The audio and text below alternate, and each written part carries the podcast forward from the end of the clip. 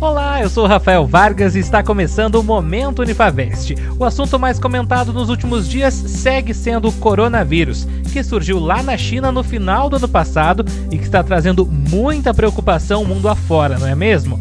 Apesar de não existir um sintoma específico para esse tipo de vírus, temos que ficar em alerta com febre, tosse e também mal-estar contínuo. O médico pneumologista, o Dr. Cássio Rafael de Mello, fala como devemos nos prevenir.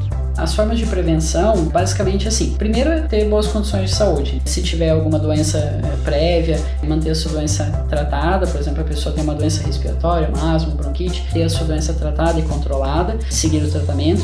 Praticar atividade física ajuda a aumentar um pouco a, a, o sistema imune, estimular o sistema imune, melhorar um pouco a imunidade. Ter um bom padrão de sono, porque às vezes existem algumas doenças do sono que tem como consequência reduzir a, a imunidade. Se a pessoa fica doente ou tem algum contato contato com uma pessoa doente ou a pessoa estiver doente, cuidado com a tosse. Se a pessoa estiver doente, já com esses sintomas respiratórios, coriza, febre, é, tosse, espirro, sempre lavar as mãos várias vezes ao longo do dia, porque muito da transmissão desses vírus, né, e se imagina que com o coronavírus seja parecido, é através das mãos. Então eu entro em contato com a secreção do meu espirro, da minha tosse, e daí eu cumprimento uma outra pessoa e essa pessoa leva a mão na, no nariz, na boca, no olho e inocula ah, vírus ali e, e a transmissão se dá dessa forma.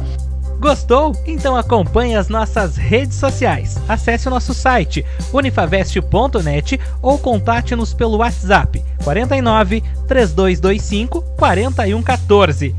Vem para a Unifavest, matricule-se agora e ganhe 50% de desconto em todo o curso.